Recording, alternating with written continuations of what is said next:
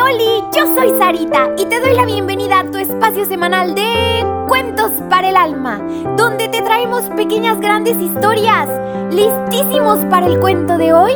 Vengan, acompáñenme.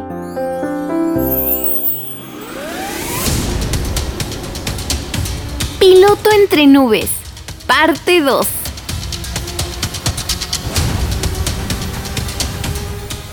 Una llamada por radio llevaba el sistema de radio fijo al casco de cabeza.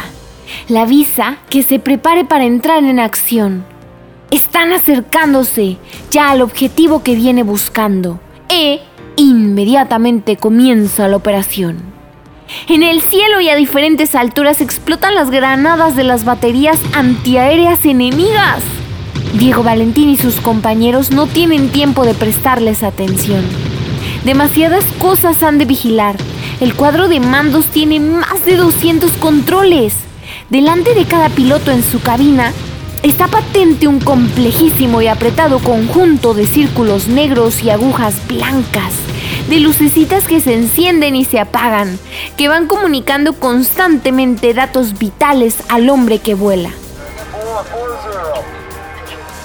Diego Valentín ha descendido y se ha remontado varias veces sobre la estación ferroviaria. Ahora está de nuevo arriba, volando en horizontal. De pronto, como un rayo, algo ha entrado en la cabina y ha herido al muchacho. Ha sido un trozo de metralleta antiaérea que ha perforado su protección exterior y le ha herido en la sien. Inmediatamente ha quedado inconsciente. Pero entre la herida y la inconsciencia ha tenido tiempo para poner con un acto reflejo su avión en posición ascendente. O sea, para arriba, niñitos. El avión de Diego Valentín comienza a remontarse en las nubes, llevando consigo un hombre inconsciente. Sus compañeros no advierten de momento la ausencia del aparato del campo de combate, absortos como están en su propia función. Pronto, el capitán de la escuadrilla nota la falta de uno de sus aviones y llama a formación. Uno, dos, tres, cuatro. Falta uno. ¿Alguien lo ha visto? Buscan en los horizontes al amigo y uno de ellos le descubre ya lejano hacia el norte. Veo un punto que se pierde en el horizonte. Le seguiré, dice uno de los compañeros, mientras los demás regresan a su base logra alcanzarle y comienza a llamarle por radio. El piloto herido, desmayado e inconsciente, despierta a la llamada. Al tomar conciencia de su situación, empieza a gritar desesperadamente solicitando ayuda. Ayuda que parece imposible al amigo que está en comunicación. ¡Estoy ciego! ¡No me dejes solo! ¡Estoy ciego! ¡Ayúdenme! Gritaba Diego Valentín. Al despertar por la llamada quiso abrir los ojos y se dio cuenta de que no veía. Ahora su avión es un proyectil que viaja a una impresionante velocidad llevando consigo un piloto ciego, radicalmente incapacitado para salvarse. Por eso es tanto el pavor que le causa el riesgo de su situación que, por momentos, pierde el control de sus nervios en ataques de angustia y desesperación. Su vida se halla en un serio compromiso. Su amigo, a gritos también, después de un esfuerzo oral, logra hacer reaccionar al herido de sus constantes ataques nerviosos que le trastornan mentalmente. Consigue darle una calma relativa. Por otra parte, su proximidad y sus palabras de esperanza consuelan a quien se debate en tinieblas, viajando más deprisa que el sonido mismo. Lo que dura esta conversación es lo que han tardado los aviones en colocarse a cientos de kilómetros más allá del lugar del combate y en dirección opuesta a la base. Puede faltar incluso combustible. Su amigo hace que empiece inmediatamente la maniobra y ordena al herido Diego Valentín. Diego Valentín, escucha y confía.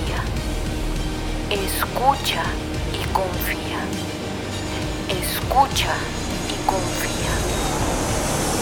Mueve la palanca hacia la derecha. Diego Valentín, silencioso ya, hace lo que se le ordena. Toda su atención la aplica a escuchar al amigo y a realizar fielmente lo que se le indica. Se ve a los dos aparatos virar en redondo. Mueve la palanca hacia la izquierda. Un poco menos, un poquito menos. Así, así está bien. Le dice el amigo. A los oídos del ciego llegan las órdenes constantemente. Cuando en la realización de la voluntad del amigo comete un error, porque no llega o se pasa, recibe a la vez rápidamente su corrección. Y entre las órdenes de vuelo, palabras de ánimo y consuelo, el camino de regreso al portaaviones es más tranquilo ya, aunque no carece de momentos súbitos de angustiosa inquietud. Mientras tanto, van pasando kilómetros y kilómetros. ¿Qué hubiese sido de mí sin la ayuda de este amigo? Piensa Diego Valentín. Estaría ahora volando inconsciente hacia un rumbo desconocido, sin más tiempo de vida que lo que dura el combustible del reactor. Y aunque hubiera vuelto en mí, sin mis ojos, me encontraría totalmente incapacitado para salvarme. En el problema de la vida que hay más allá de la muerte, ¿no estamos todos los hombres en parecida situación? Mi vida está comprometida en esta aventura, pero ¿no es la vida misma un compromiso? Ahora toda la atención se pone en el momento del aterrizaje. Desde arriba, el portaaviones se ve como un puntito chiquitito, pequeñito, miniatura en el mar. Estrecha puerta en el que ha de acertar el piloto ciego. Por radio le llegan las indicaciones oportunas. Es el amigo quien dirige el aterrizaje. A Diego Valentín solo le queda cumplir fielmente sus indicaciones. Así logran salvar al piloto que deja de ver, gracias a que los dos aparatos eran gemelos. El amigo puede desde el aire dar las correcciones precisas, los cálculos correctos. En el portaaviones todo estaba preparado para recibir al herido y Diego Valentín pudo escapar a ciegas del peligro que le amenazaba.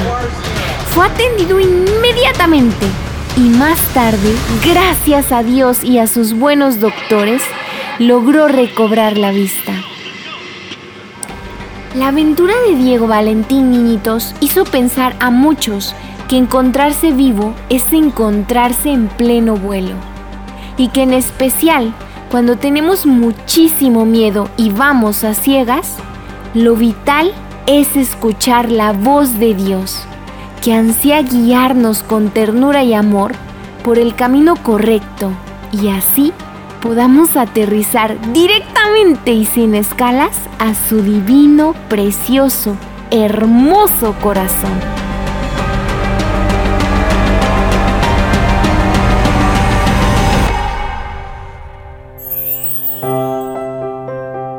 Ahora bien, niñito, ¿qué te hace pensar y hacer esta pequeña gran historia? ¿A poco no nos deja muchísimo para reflexionar? Pero sobre todo lo que nos mueve a actuar.